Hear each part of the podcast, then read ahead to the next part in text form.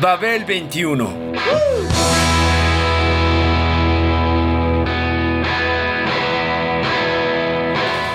El rock de hoy.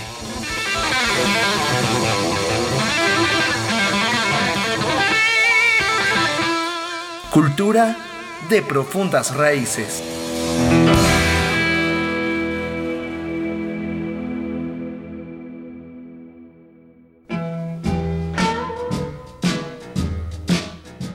Howling Wolf, el bluesman de la voz única, gozó de popularidad entre los rockeros. Incluso grabó un disco mítico junto a sus admiradores.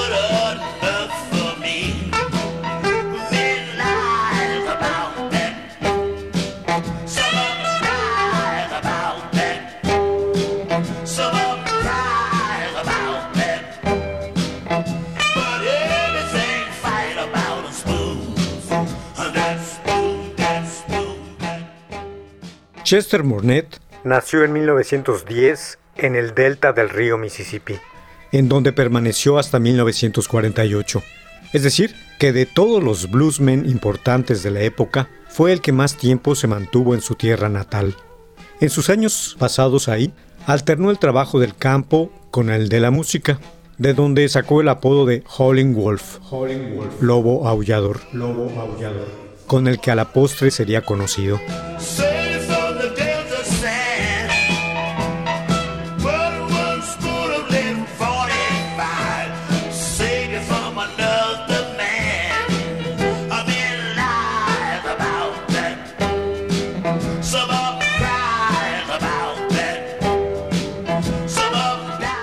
Lobo aullador.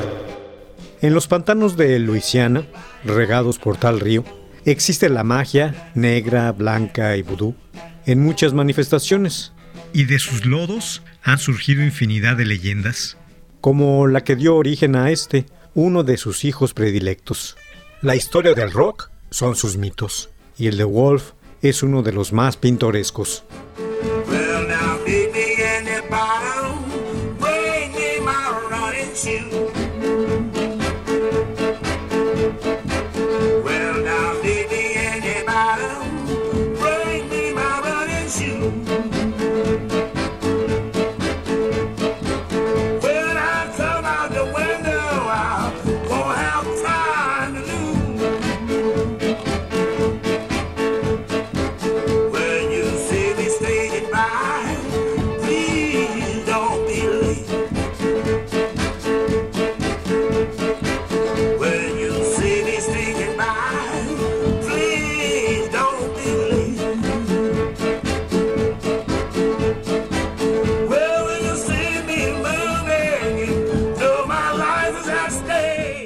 Chester Burnett era un niño negro de cuya andanza musical obtuvo el apodo que lo daría a conocer y a influir en generaciones de músicos de blues y de rock.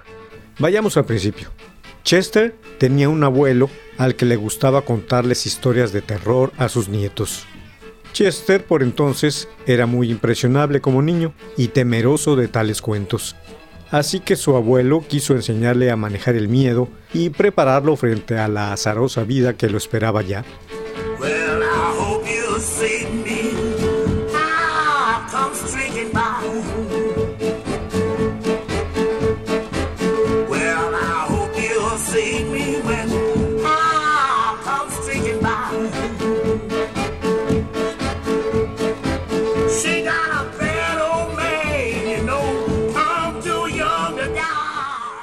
Abuelo quiso enseñarle a manejar el miedo y prepararlo frente a la azarosa vida que lo esperaba ya. Lo hizo de la manera más brutal que encontró. Cierta noche lo llevó al cementerio local y le ordenó que permaneciera ahí hasta el amanecer.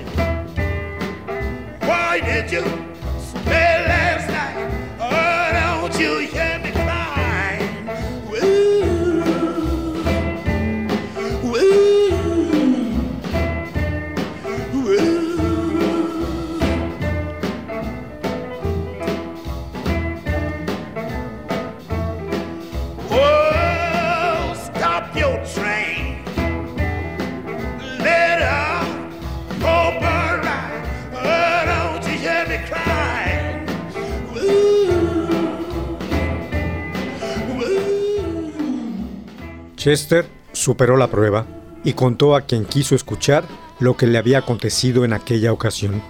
Tembloroso y hecho un ovillo, vio salir de su tumba a medianoche a uno de los muertos. Tenía aspecto de animal feroz y efectivamente lo mordió, lo mordió. Los temblores cesaron, el miedo desapareció y cuando volteó hacia la luna comenzó a aullarle. Todo su interior se había transformado y este se manifestó en la voz que desarrolló aquel chiquillo, baja, profunda y amenazadora. Lo comenzaron a llamar Howling Wolf.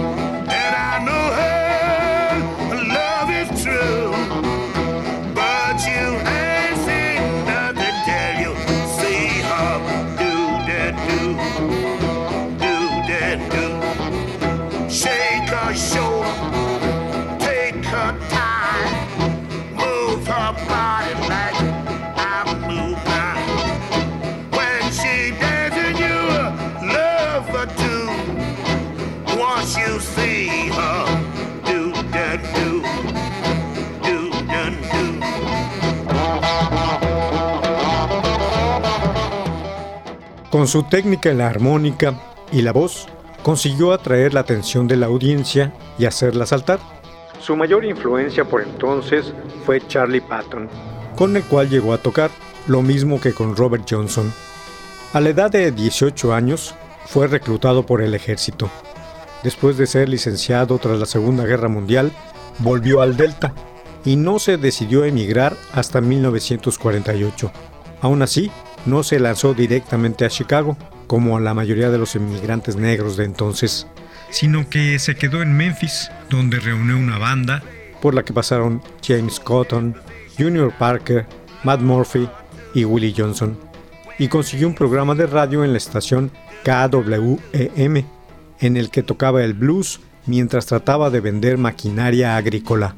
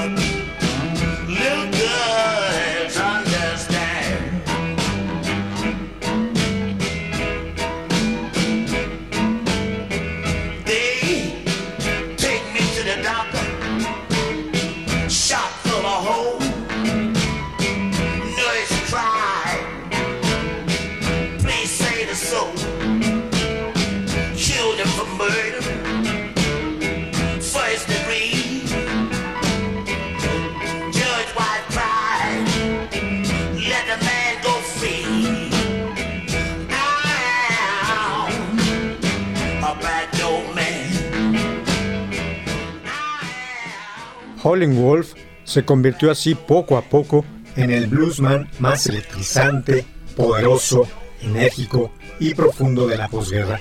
Dotado de tremendas cualidades físicas, 1,90 de estatura, 120 kilos de peso, además de ese tipo de voz que le había valido el sobrenombre, puso a estas de manifiesto en sus extravagantes actuaciones. Realizó sus primeras grabaciones en 1951 en los estudios de Sam Phillips. En algunas de estas sesiones participó Ike Turner, que en esa época era productor y buscador de talentos. Phillips no creó su propio sello, Sun Records, hasta un año después. Lo que hacía entonces era revender las grabaciones a la compañía Chess en Chicago o a la Modern en California.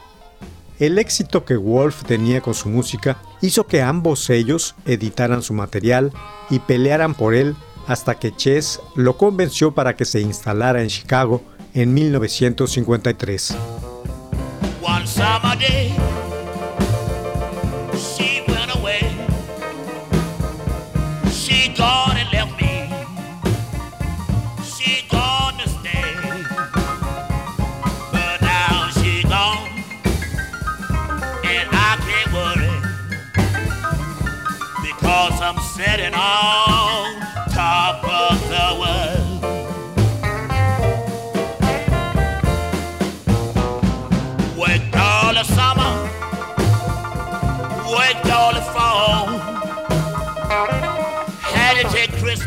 Las grabaciones que aparecen en la Chess Box de 1992 están dedicadas a la vida y obra de este músico. Son tres discos compactos que suman un total de tres horas y media de duración y de excelente calidad. Tal compilado no es históricamente menos importante que las retrospectivas de Robert Johnson y Muddy Waters.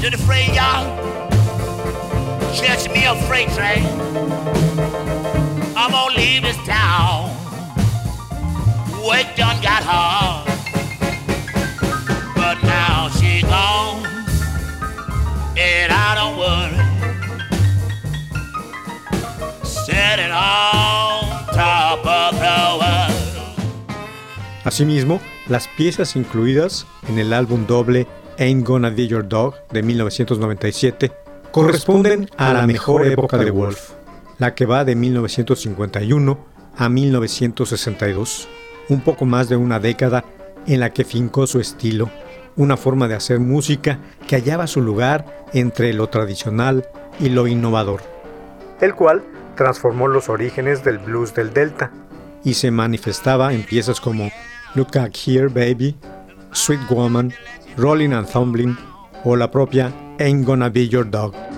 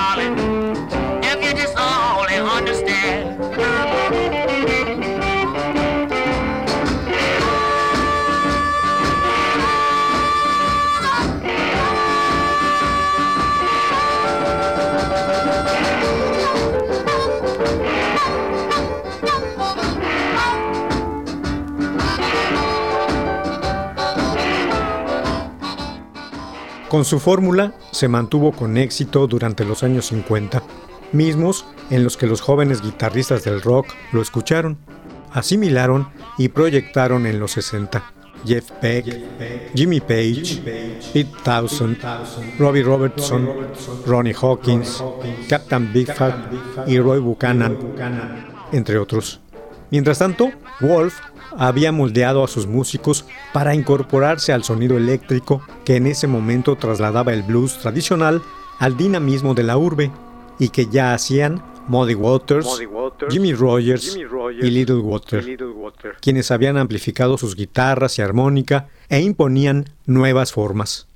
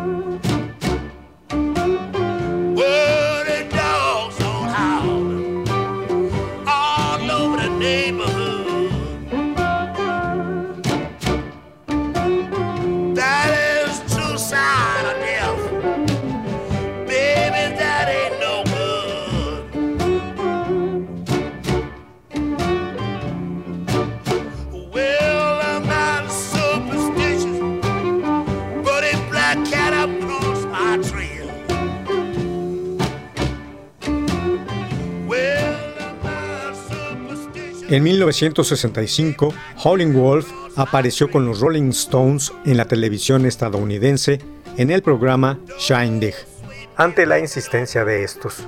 Los Stones habían corrido el riesgo al comienzo de su carrera cuando en noviembre de 1964 grabaron una canción de blues editada tres años antes por Howling Wolf, el cual ni siquiera logró entrar en las listas de Rhythm and Blues con ella en los Estados Unidos. El que Little Red Rooster llegara al cabo de pocas semanas al primer lugar en las listas de éxitos británicos fue considerado por Brian Jones como un triunfo personal en contra de los escépticos que predijeron que con esa pieza se acabaría la carrera del grupo. Como efecto secundario de la hazaña, Howling Wolf, uno de los grandes decanos del blues, medio año después pudo aparecer por primera vez en dicho programa.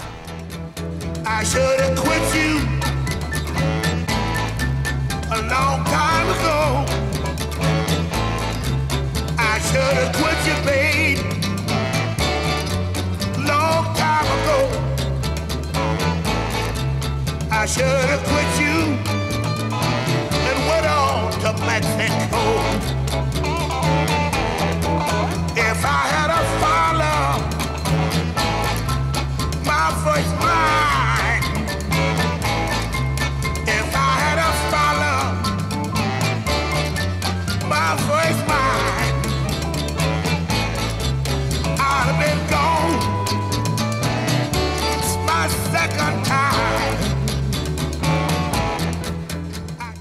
Durante los años siguientes, una serie de adeptos blancos al blues retomaron sus canciones, desde los Doors y los Yardbirds hasta Cream y Little Feat y Bonnie Riot. Por un tiempo, el robusto cantante con la voz imposible gozó de la mayor popularidad como nunca antes. Incluso en su propio país, el profeta del blues fue escuchado otra vez a mediados de los 60, aunque no tanto como en Inglaterra y el resto de Europa.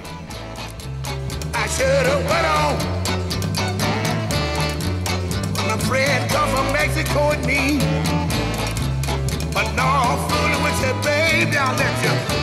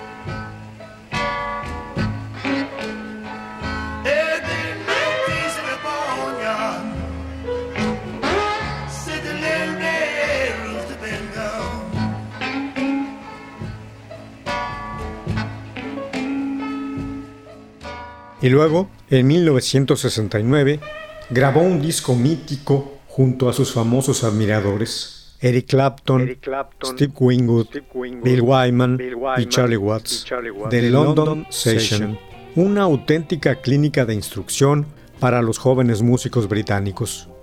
En la década siguiente, su salud prácticamente lo obligó al retiro por sus afecciones cardíacas.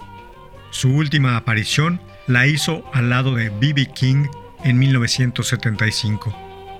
Al año siguiente, por complicaciones de una operación, falleció en Hines, una ciudad cercana a Chicago, a la edad de 65 años.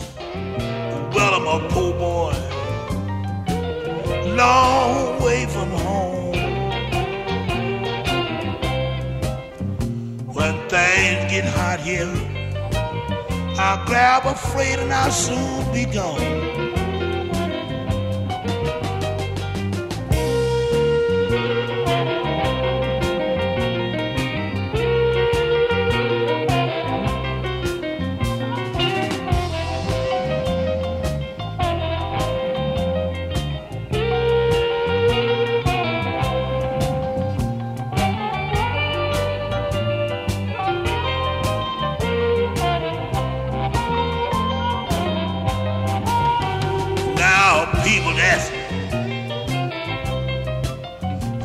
What does a poor boy do? Now people ask me, what does a poor boy do? Poor boy sold patches on his clothes, stuffed newspapers in his shoes.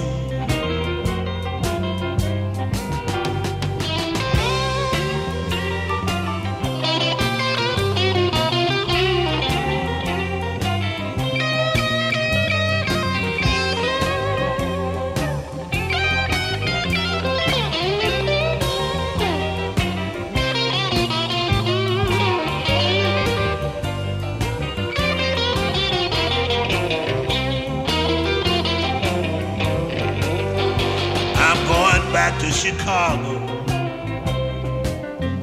Man, that's where I'm from. I'm going back to Chicago. Man, that's where I'm from. I got so many friends there. Place can't do me no harm.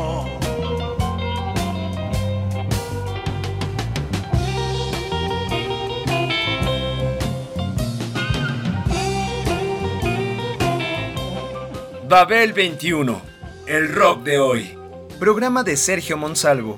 Equipo de producción, Pita Cortés, Hugo Enrique Sánchez y Roberto Hernández.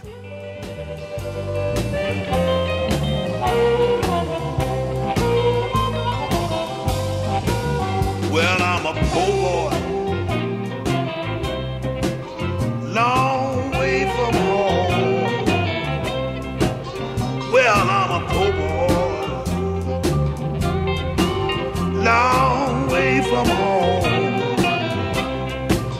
No spending money in my pocket, no spare meat on my bone. Well, I'm a poor boy long way from home. Well, I'm a poor boy, long way from home. When things get hot, I'll grab me a freight train and soon be gone.